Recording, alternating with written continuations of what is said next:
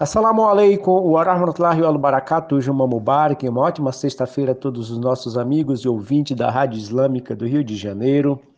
Hoje nós vamos falar sobre os tipos de sadaqah. Sadaqah significa caridade em português.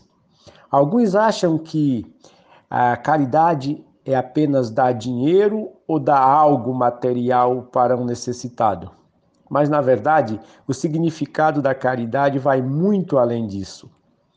No Islã, muitas ações podem ser tão valiosas quanto é, a caridade. E entre elas está levar uma palavra gentil.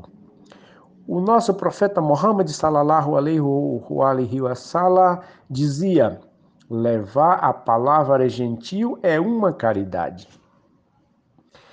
Essa é uma das belas mensagens do profeta. Ela nos incentiva a usarmos as palavras gentis para nos comunicar com as outras pessoas e afirma que isso também é uma caridade.